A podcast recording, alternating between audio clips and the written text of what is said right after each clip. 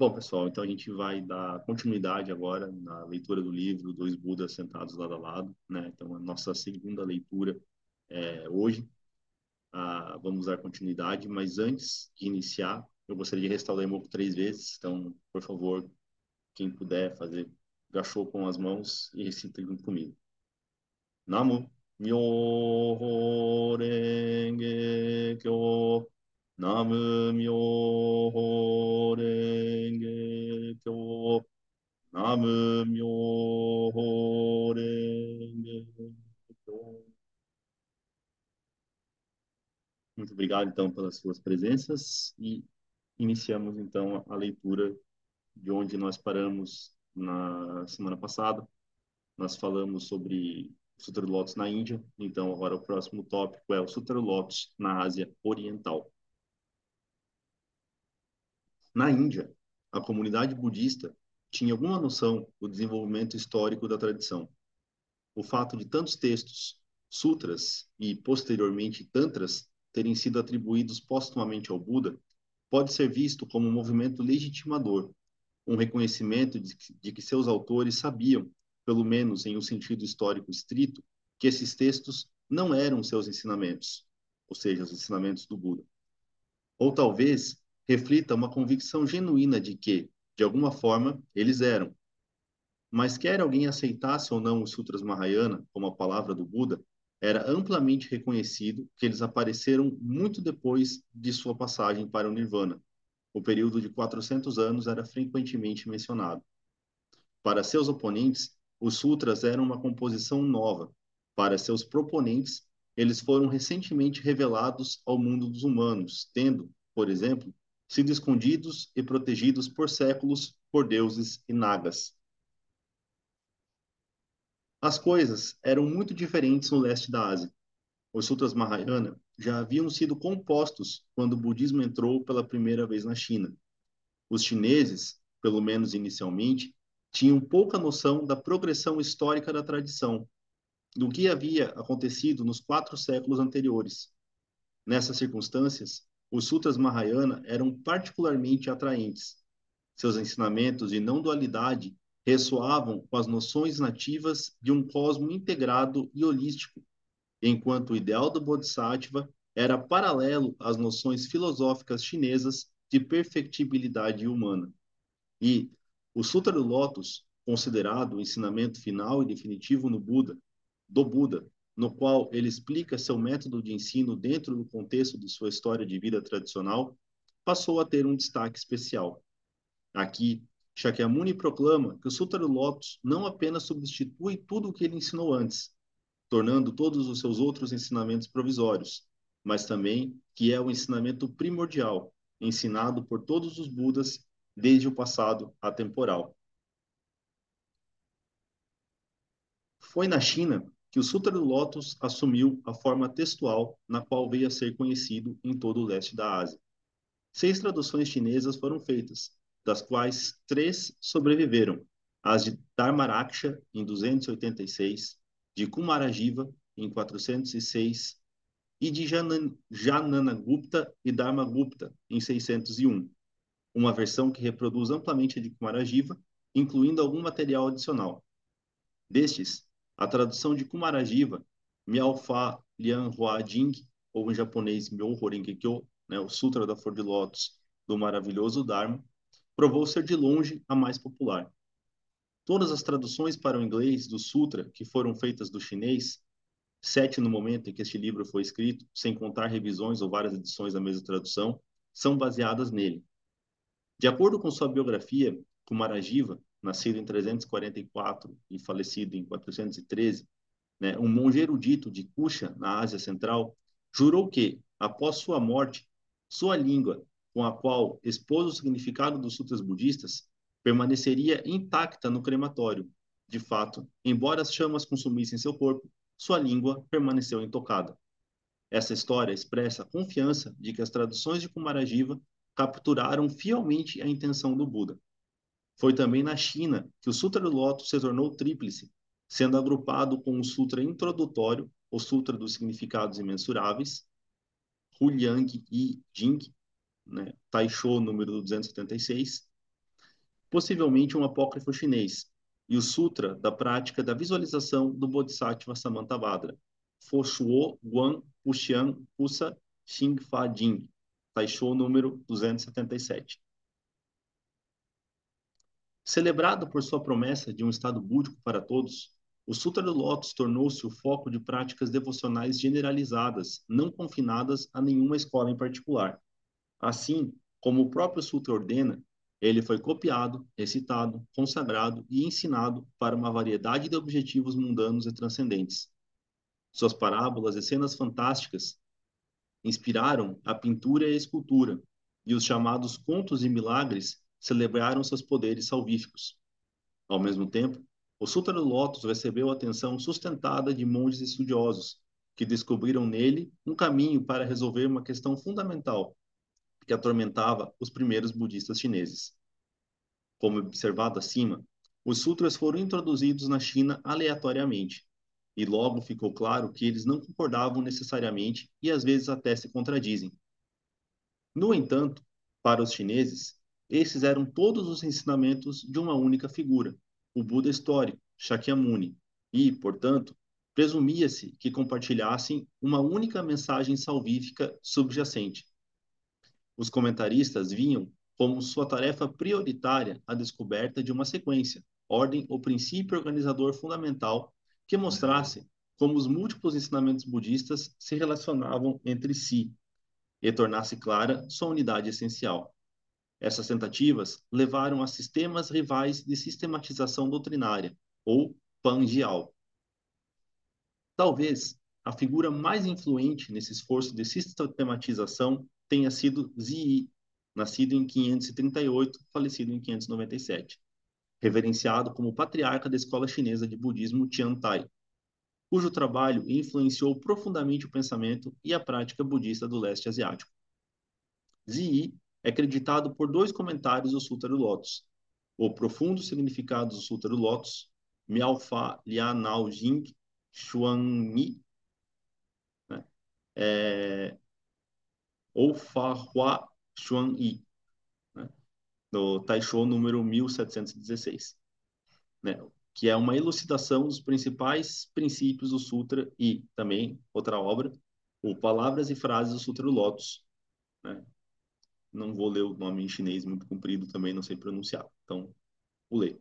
Né? Mas é o texto que está no Taisho número 1718, que é um comentário sobre passagens específicas, ambos compilados por seu discípulo Guan Jing, nascido em 561, falecido em 632, a partir das notas sobre as últimas palestras do Sutra do Lotus dadas por Ziyi.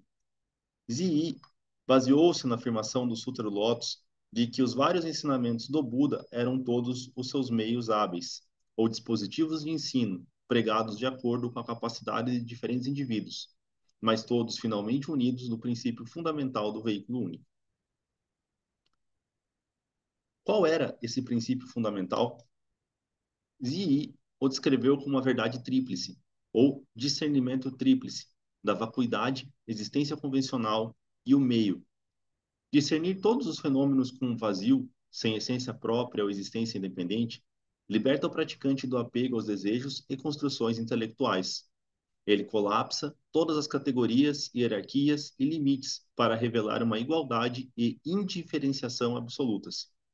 Esse insight corresponde à sabedoria das pessoas dos dois veículos do Hinayana, aqueles que buscam a meta do Nirvana de deter a roda de nascimento e morte, bem como a sabedoria dos Bodhisattvas novatos. No entanto, de uma perspectiva mahayana, este é somente um lado. Embora vazias de substância fixa, todas as coisas existem convencionalmente na dependência de causas e condições. O discernimento da existência convencional restabelece entidades discretas e distinções conceituais como características da experiência do senso comum, mas sem falsa essencialização ou apego.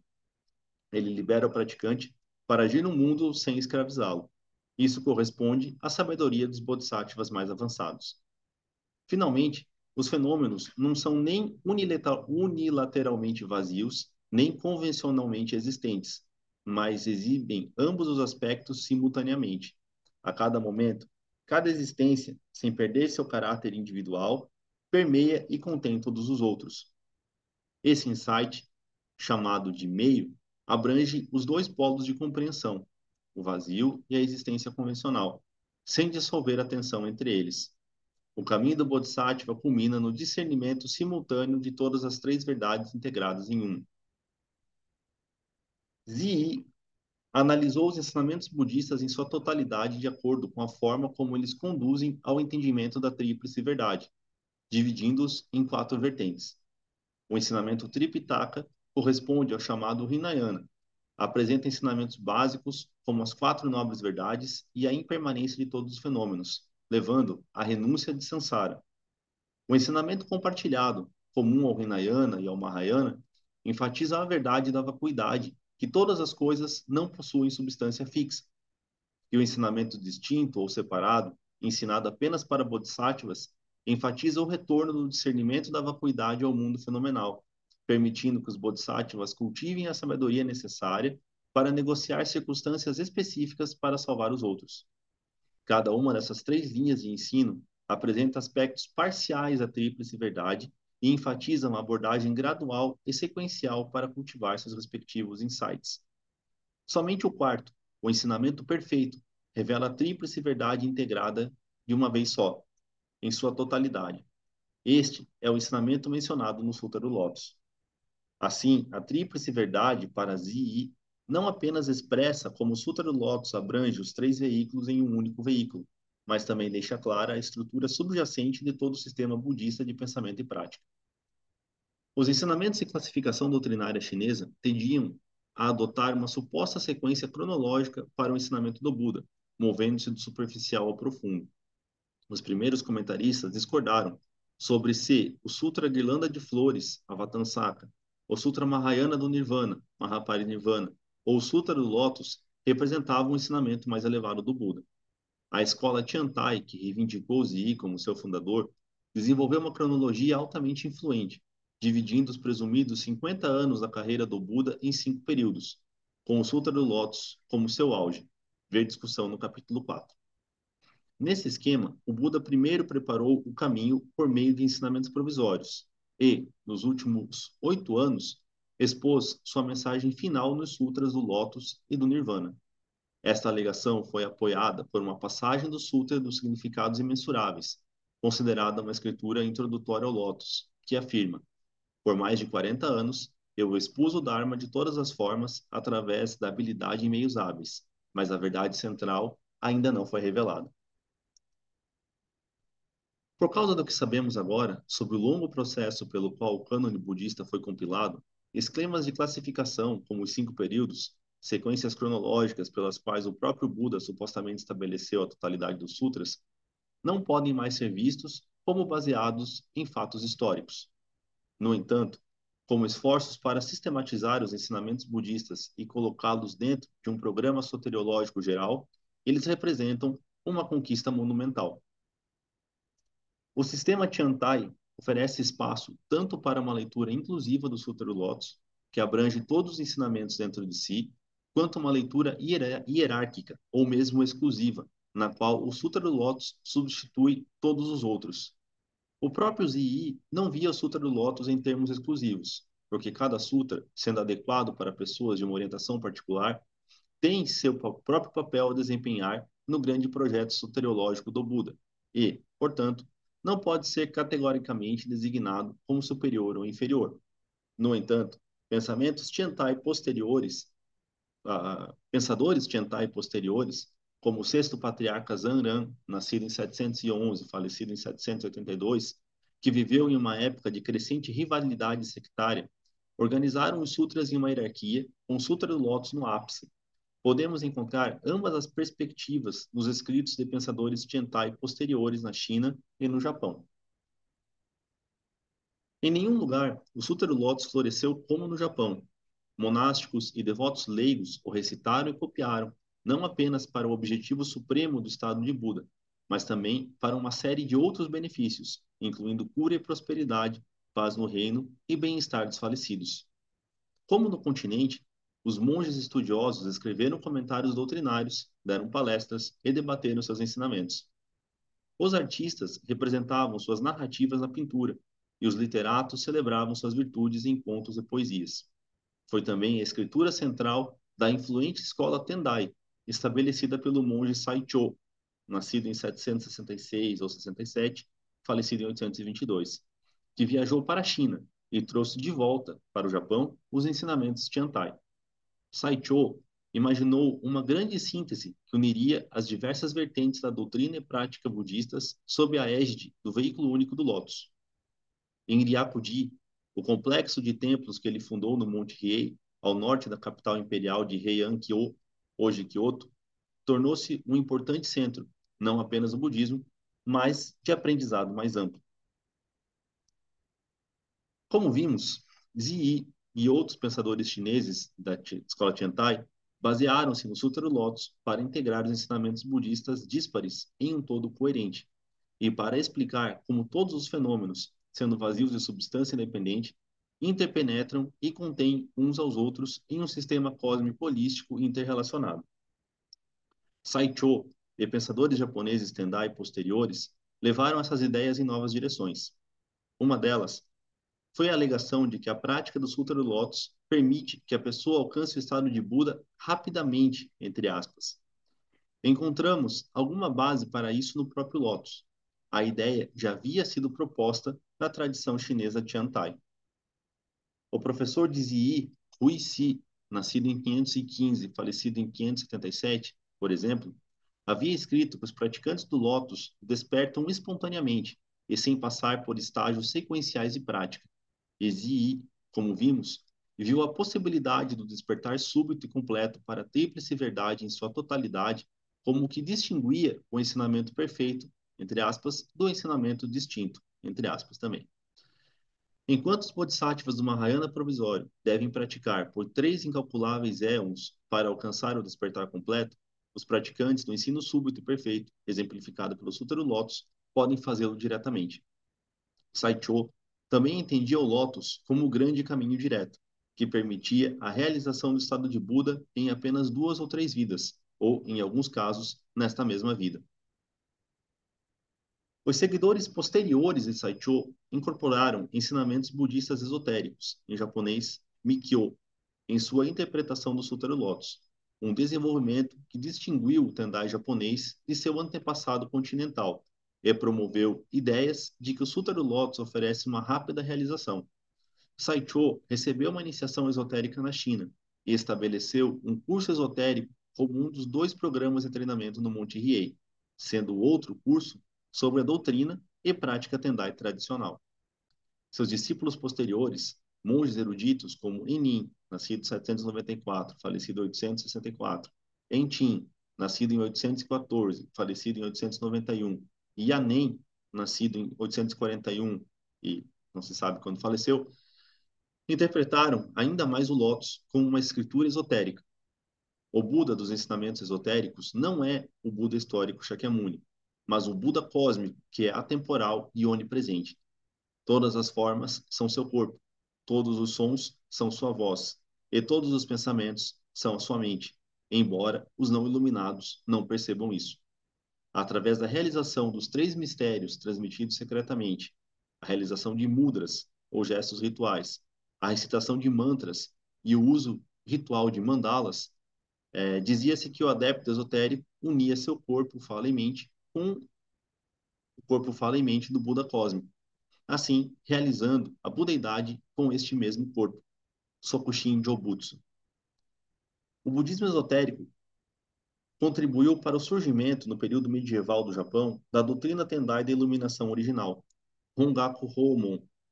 De acordo com essa doutrina, a budeidade não é um objetivo distante, mas o verdadeiro status de todas as coisas. O propósito da prática não é alcançar a budeidade como um objetivo futuro, mas perceber que a pessoa é inerentemente um Buda. Todos esses desenvolvimentos ajudaram a moldar o contexto no qual Nichiren leria o Sutra do Lótus. Próximo tópico, então, Nichiren como um intérprete. O professor budista japonês Nichiren, nascido em 1222, falecido em 1282, indiscutivelmente o intérprete mais famoso do Sutra do Lotus, viveu e ensinou em um ambiente histórico e cultural bem diferente daqueles daquele dos compiladores originais do Sutra. À medida que o budismo se espalhou pelo mundo sinítico, ou seja, o mundo que falava chinês ou tibetano, né, o, Lotus passou a ser amplamente reverenciado como um ensinamento elevado, mais elevado e final do Buda Shakyamuni. Nichiren afirmou que apenas este sutra representava sua mensagem completa. Como seus contemporâneos, Nichiren acreditava estar vivendo na era do final do Dharma, em japonês, Mappo.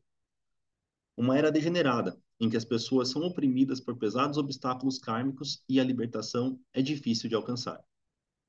Agora, nesta era do mal, ele afirmou, apenas o Sutra do Lótus leva ao estado de Buda. Outros ensinamentos perderam sua eficácia e devem ser deixados de lado. Nichiren ensinou uma forma de prática do Lótus acessível a todos, independente de classe social ou educação, entoar o Daimoku do Sutra, ou título, na fórmula Namu Myoho Renge. Ao entoar o Daimoku com fé no Sutra do Lótus, ele disse: pode-se realizar o estado de Buda nesta mesma vida. E, conforme a fé no Sutra do Lótus se espalhasse, a terra ideal do Buda seria realizada no mundo atual. Escolhemos Nichiren como um exemplo de intérprete do Sutra do Lótus por três razões. Primeiro, Nichiren baseou-se livremente nas tradições da exegese do Lótus que o precederam e as retrabalhou em sua própria leitura altamente inovadora. Embora toda a história da recepção do Sutra do Lótus no leste da Ásia não possa ser abordada neste pequeno volume, examinar Nichiren nos permite aprender muito sobre as interpretações anteriores. Uma segunda razão é o alcance extraordinário de sua influência. Os seguidores de Nichiren se desenvolveram em uma das principais bu tradições budistas do Japão, o Rokeshu, Escola do Lótus ou Escola Nichiren, como mais tarde veio a ser chamado, que inclui vários ramos e subseitas. Hoje, mais de 40 organizações religiosas no Japão, tanto instituições tradicionais de templos quanto movimentos leigos, têm suas origens em, origens em Nichiren. Vários várias, vários têm seguidores substanciais em outras partes da Ásia, na África e no Ocidente. Não é exagero dizer que os seguidores de Nichiren dominam a prática do Sutra do Lótus hoje. E terceiro, Nichiren oferece um estudo de caso instrutivo sobre a hermenêutica ou princípios de interpretação, pelos quais grandes mestres reinterpretaram as escrituras sagradas de sua tradição para atender às necessidades de seu próprio tempo e lugar. A leitura de Nichiren, como todas as leituras, não foi um puro encontro com o texto do Sutra, mas foi mediada tanto por sua tradição recebida quanto pelas correntes sociais, políticas e religiosas de seu próprio tempo. Alguns aspectos de sua interpretação podem não ressoar imediatamente com os leitores contemporâneos, particularmente sua reivindicação pela verdade exclusiva do Sutra do que pode irritar as sensibilidades modernas. De fato, Nichiren nos desafia, em um grau que outros pensadores budistas não podem, a sair de nossas próprias suposições e entrar em seu mundo conceitual, um esforço essencial para qualquer bom historiador da religião. O que se segue é um esboço da vida de Nichiren e de vários pontos principais em sua leitura do Sutra do Lótus, oferecido como base para a discussão mais detalhada que se segue nos capítulos individuais. Nichiren nasceu em uma pequena vila de pescadores na costa leste do Japão. Ele atraiu seus seguidores não entre as elites da capital em Kyoto, mas entre os guerreiros e fazendeiros de nível médio e inferior das províncias orientais. Ele foi ordenado por volta dos 12 anos, contados de acordo com a Convenção Leste Asiática, em um templo conhecido como Kiyosumi-dera, também chamado Seichoji, um importante centro no leste do Japão de aprendizado budista esotérico e prática cética nas montanhas. Pouco se sabe sobre sua juventude, além de uma paixão pelo estudo. Ele estudou Tendai, Shingon e outras tradições, e foi iniciado em linhagens esotéricas. Quando menino, ele orou ao Bodhisattva Akashagarba, em japonês, Kokuzo, o principal objeto de adoração do templo, para se tornar a pessoa mais sábia do Japão. Diante dos meus olhos, escreveu ele, o Bodhisattva se manifestou como um venerável monge e me concedeu uma joia de sabedoria como a estrela da manhã. Nichiren disse que conseguiu dominar rapidamente o essencial das oito escolas budistas tradicionais do Japão, bem como os novos movimentos Zen e Nembutsu. Insatisfeito com os recursos limitados de seu templo natal, ele viajou extensivamente para estudos adicionais, tanto para Kamakura, sede do Bakufu, né, que era o shogunato, o governo militar, quanto por todo o país, para os principais templos das regiões de Kyoto e Nara. Seu primeiro ensaio sobrevivente, escrito quando ele tinha 21 anos, sugere que ele já considerava o Sutra do Lótus o único ensinamento do estado de Buda universal. Seus estudos subsequentes aumentaram e aprofundaram essa convicção. Durante todo o tempo, ele foi guiado pelas palavras do Sutra do Nirvana, considerado no Círculo dos Tendai como uma reafirmação do Lótus, para confiar no Dharma e não nas pessoas. Em vez das obras de comentários posteriores ou as opiniões de professores contemporâneos, por mais eminentes que sejam. E, entre os sutras, deve-se confiar sobretudo no Lótus, que é completo e final, e não em outros, que são incompletos e provisórios. É essencial ter em mente que para Nichiren, como para muitos de seus contemporâneos, os sutras eram literalmente as palavras do Buda, os estágios de sua carreira de 50 anos como professor, conforme mapeados no sistema de classificação doutrinária Tendai, representavam a verdade histórica. E a classificação de determinadas escrituras na hierarquia de ensinamentos Tendai refletia diretamente seu grau de poder salvífico. Com esse pano de fundo, apresentaremos aqui algumas das principais características da abordagem de Nichiren ao Sutra do Lótus. Nichiren viu o Sutra do Lótus como abrangente, contendo toda a verdade budista dentro de si. Todos os outros sutras revelam apenas aspectos parciais dessa verdade. Ou, na terminologia Tendai, o Sutra do Lótus é verdadeiro, enquanto, to enquanto todos os outros sutras são provisórios. O que isso significou para Nichiren em termos práticos foi que somente o Sutra do Lótus permite que todas as pessoas, sem exceção, se tornem Budas. Nichiren fundamentou essa afirmação nos três mil reinos em um único momento de pensamento, Ichinen Sanzen, um princípio articulado pela primeira vez por Ziyi e discutido em mais detalhes no capítulo 2. Em essência, esse princípio significa que, a cada momento, o menor fenômeno, um único momento de pensamento, e todo o cosmo, três mil reinos, se permeiam e abrangem mutuamente. Onde Ziyi introduziu essa ideia apenas brevemente, Nichiren desenvolveu como o próprio fundamento de seu pensamento. Nichiren Sanzen é um conceito complexo e desafiador, e, em sua instrução doutrinária, Nichiren frequentemente se concentrou em um de seus princípios fundamentais, a inclusão mútua dos dez reinos do Dharma, Jika e Gogu. A cosmologia budista tradicional divide o Sansara, ou reino do renascimento para seres não iluminados, em uma hierarquia de seis caminhos, habitantes do inferno, fantasmas famintos, ou preta, animais, semideuses, Ashura, humanos e deuses, Deva. Acima destes, a doutrina Tendai coloca mais quatro reinos caracterizados por níveis ascendentes de despertar.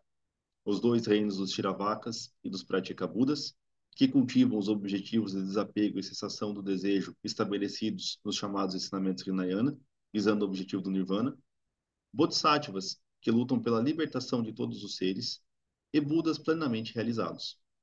Em contraste com o reino de Buda, que representa a iluminação, os, outro os outros nove reinos representam vários níveis de ilusão, ou estados ainda não totalmente despertos, sendo vazio de existência fixa e independente. Todos os dez se interpenetram, o que significa que cada reino contém todos os dez dentro de si. Especificamente, isso significa que Buda e todos os seres não são separados. O reino de Buda não existe separado de si mesmo. Nichiren explica isso em termos simples. Quanto ao local onde o inferno e Buda existem, alguns sutras dizem que o inferno está sob o solo, enquanto outros dizem que o Buda mora no oeste. Mas uma investigação minuciosa mostra que ambos existem dentro do nosso corpo de um metro e meio, pois o inferno está no coração de um homem que despreza seu pai e menospreza sua mãe, assim como as flores e os frutos já estão presentes na semente do lótus. O que chamamos de Buda habita em nossa mente, da mesma forma que as pedras contêm fogo e que as joias têm um valor intrínseco. Então, isso foi uma citação né, de Nichiren. Para Nichiren, O Sutra do Lotus sozinho revelou completamente a inerência do reino de Buda em todos os nove reinos de seres não iluminados. Ao recitar seu título, Namu Myoho Renge Kyo, que contém a sabedoria de todos os Budas, mesmo a pessoa mais iludida, ele disse, pode manifestar o reino de Buda diretamente. Nichiren comparou isso ao fogo sendo produzido por uma pedra retirada das profundezas da água, ou uma lâmpada iluminando um lugar que esteve escuro por milhões de anos. Embora ele entendesse que sua verdade é universal, Nichiren viu Sutra do Lotus como especialmente relevante para seu próprio lugar e tempo, o Japão do início da era do final do Dharma. Essa ideia pode ser atribuída ao fundador da Tendai japonesa, Saicho, que argumentou que o Japão tinha uma conexão kármica especial com Sutra do Lotus. Saicho entendeu estar vivendo pouco antes da chegada de Mapô e escreveu que aquela seria a época em que a capacidade religiosa das pessoas era adequada ao veículo único do Lotus.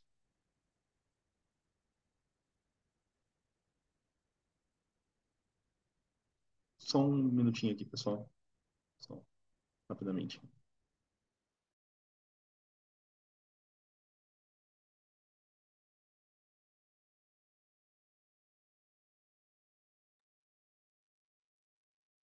Retomando. Ah, os sutras budistas sugerem que, na medida que o mundo se afastava cada vez mais da época do Buda histórico, seus ensinamentos seriam refratados por meio de um modo de compreensão cada vez mais falho. As pessoas ficariam cada vez mais iludidas e a libertação se tornaria mais difícil de alcançar. No leste da Ásia, esse declínio foi dito abranger três períodos sucessivos: a era do verdadeiro Dharma, Shobo, a era da imitação do Dharma, Zobo, e a era do final do Dharma, Mappo. Embora as cronologias fossem diferentes, um consenso aproximado no Japão sustentava que as duas primeiras eras duraram mil anos cada uma e que a era do final do Dharma começou em 1052. De uma perspectiva acadêmica, Mappo representa um discurso, não uma realidade histórica. O budismo no início do Japão medieval estava prosperando. Instituições budistas, aprendizado, artes e cultura floresceram e uma riqueza de novas interpretações surgiu. No entanto, a ideia de que a era estava em declínio forneceu uma explicação pronta para problemas políticos e desastres naturais. Os professores budistas se apropriaram da ideia de Mapô de diferentes maneiras para promover agendas concorrentes. Alguns insistiram que, por os, porque os tempos eram degenerados, os praticantes deveriam ser ainda mais conscienciosos na realização de disciplinas budistas tradicionais, como manter preceitos, praticar meditação e o estudo das, das escrituras. Outros, dos quais Nichiren é um, basearam-se em noções de Mapu para legitimar inovações no tempo e na prática budista.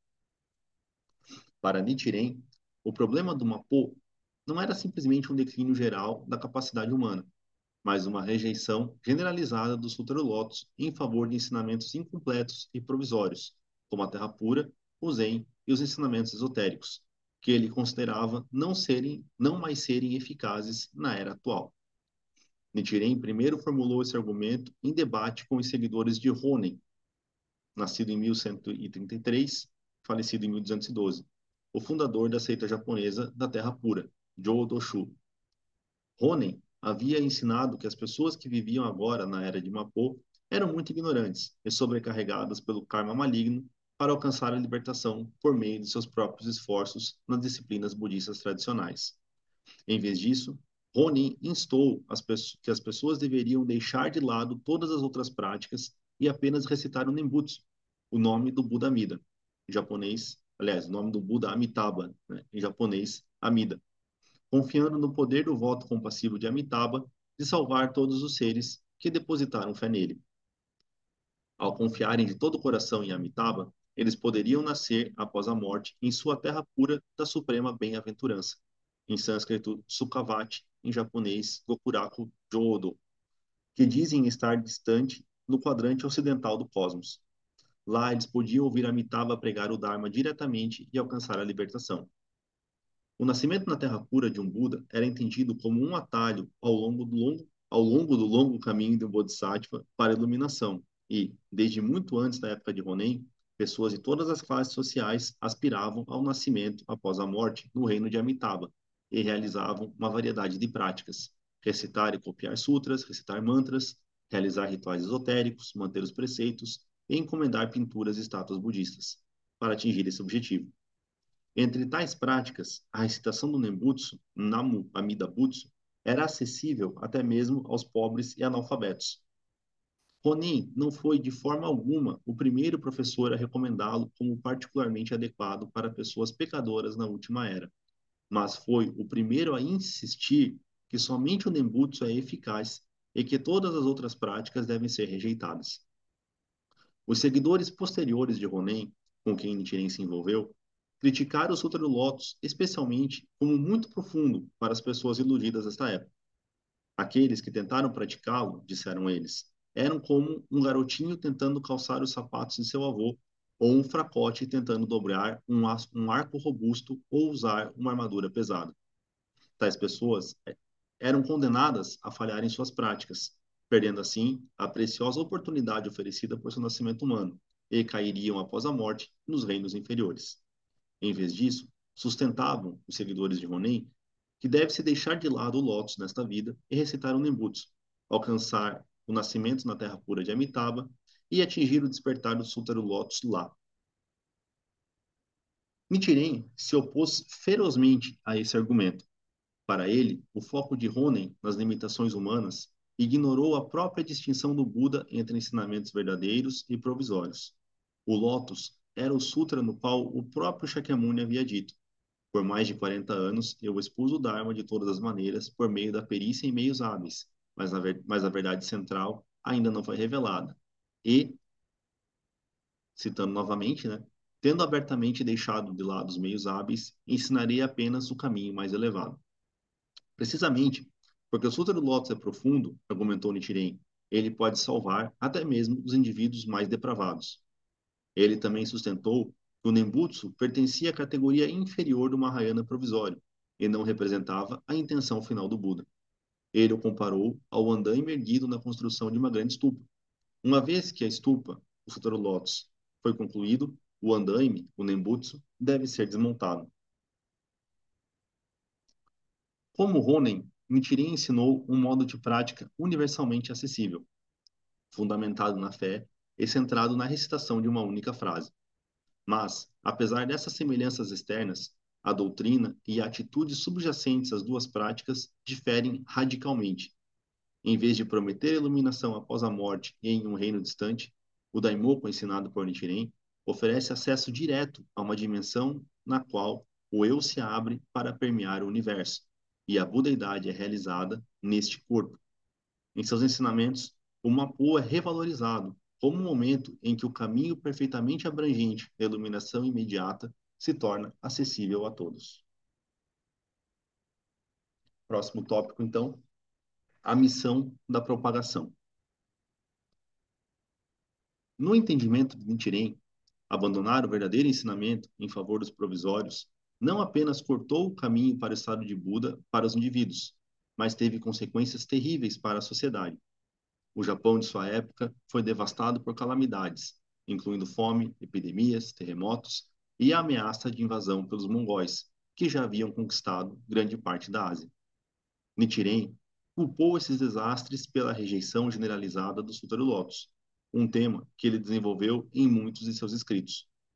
O exemplo mais famoso é seu tratado admonitório, Vishoan Kokuron, sobre o estabelecimento do verdadeiro Dharma e como trazer a paz ao reino tradução, né? que ele submeteu ao Bakufu de Kamakura em 1260. Nele, Nichiren repreendeu os oficiais por seu apoio aos monges que promoviam ensinamentos que, a seu ver, não eram mais eficazes.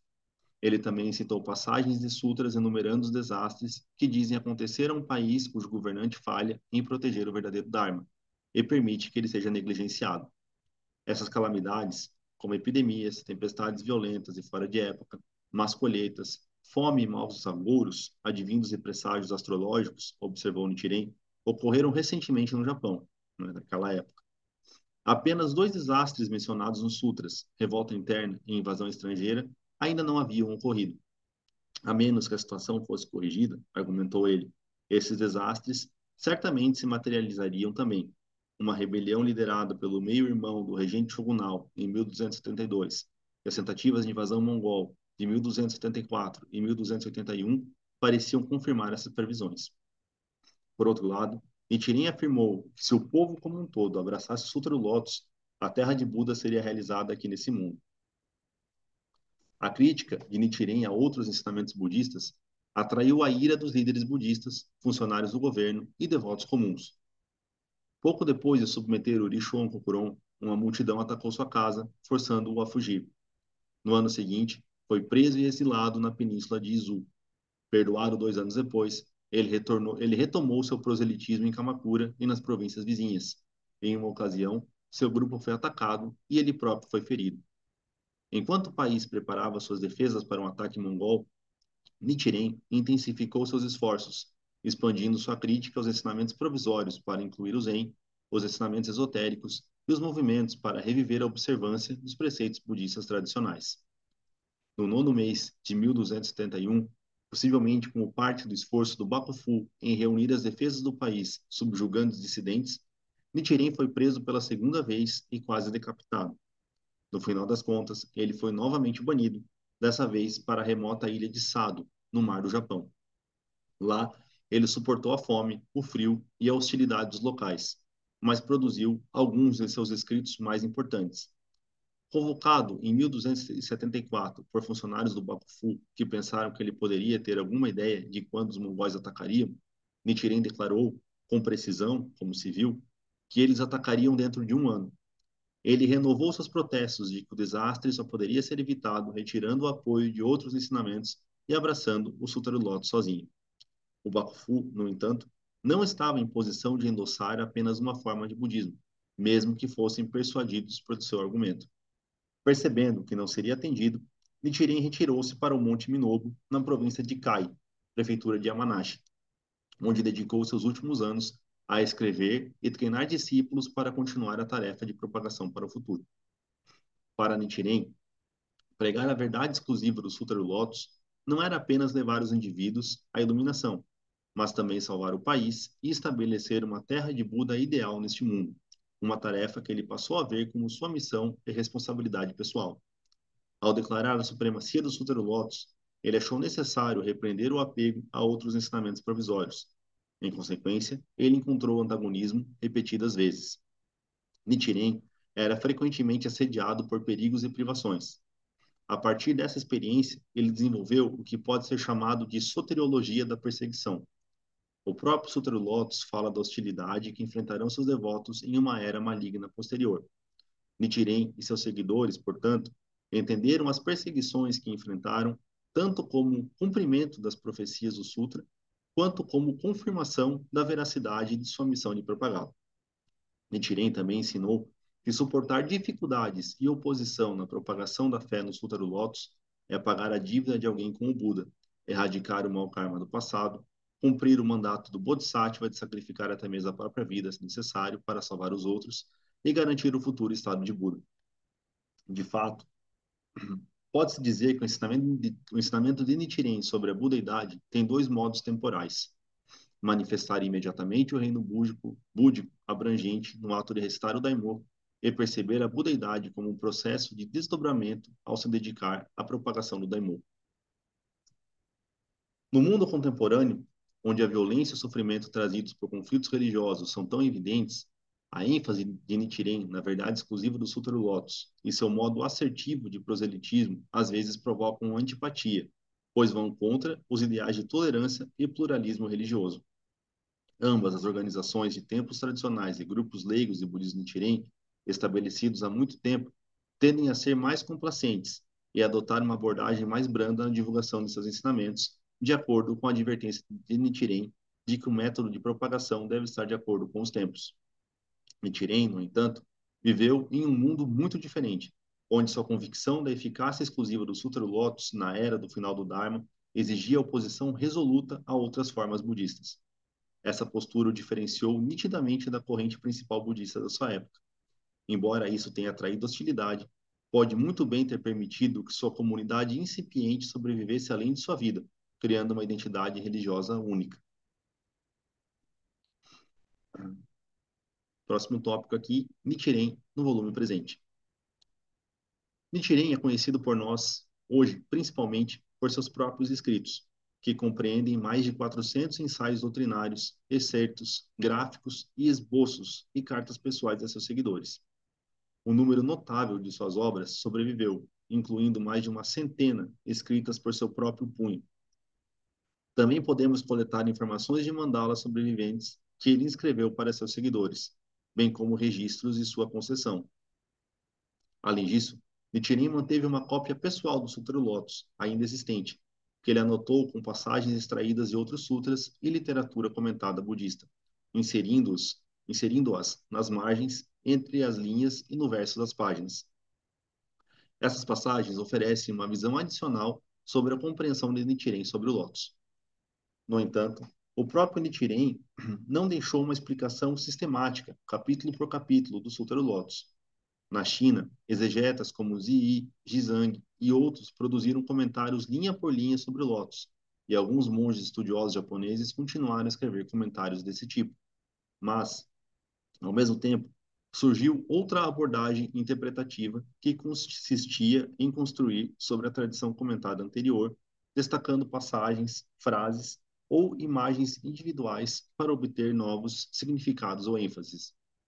Essa é uma abordagem que frequentemente encontramos em Nichiren, e é bem adequado ao seu princípio interpretativo fundamental, que todo o Sutra do Lotus está contido em seu Daimoku, ou título, e que cantar o Daimoku abre o reino de Buda para todos, sem exceção. Alguém poderia dizer que, para ele, as várias passagens do Sutra do Lotus servem para iluminar aspectos do Daimoku. Este volume, portanto, não apresenta um comentário sistemático de Nichiren sobre os capítulos individuais do Sutra do Lotus, mas, em vez disso, toma cada capítulo como um ponto de partida para a introdução dos aspectos de seu pensamento. Nichiren também ilustra processos mais amplos de interpretação religiosa que encontramos além dos contextos específicos do Japão medieval, do Sutra do Lotus ou do próprio budismo, onde os autores de abordagens acadêmicas, como o presente volume, se esforçam para sair de suas suposições contemporâneas e entrar no contexto original e na intenção, e na intenção dos compiladores de um determinado texto. As leituras produzidas por aqueles que falam de dentro das tradições religiosas geralmente procuram, conscientemente ou não, interpretar sua tradição de maneiras que abordam diretamente seu próprio tempo e lugar. Nunca há um encontro puro e não mediado entre o leitor e o texto, pois os leitores trazem para suas interpretações tanto o legado de leituras anteriores quanto suas próprias preocupações atuais. Assim, não se pode pegar o texto do Sutra do Lotus e descobrir imediatamente os ensinamentos de Ziyi ou Nichiren. Em nenhum lugar, o Lotus declara explicitamente, por exemplo, que este sutra incorpora perfeitamente a tríplice verdade, ou que na era do final do Dharma deve-se recitar Nam-myoho Renge-kyo. Em vez disso, Tais leituras são moldadas por séculos de interpretação. Todos os leitores de textos religiosos se envolvem nesse tipo de triangulação hermenêutica, na qual navegam entre as escrituras e sua tradição, sua tradição interpretativa recebida e as demandas específicas de seu próprio tempo e circunstâncias. Nesse processo, alguns elementos são reafirmados, outros são deixados caducar e outros ainda são investidos em novos significados, às vezes de forma surpreendente. Nichiren baseou-se não apenas no próprio Sutra Lotus, mas também em sua herança Tendai, elementos extraídos do budismo esotérico e de outras tradições, e sua percepção das necessidades das pessoas no Japão de sua época. Não devemos nos surpreender, então, quando suas leituras diferem em ênfase e significado do texto do Sutra Lotus. Também não devemos nos surpreender quando Nichiren se debruça longamente sobre uma passagem que parece insignificante ao leitor moderno, ou quando ele passa sem comentários por uma passagem em que o leitor moderno encontra um significado profundo.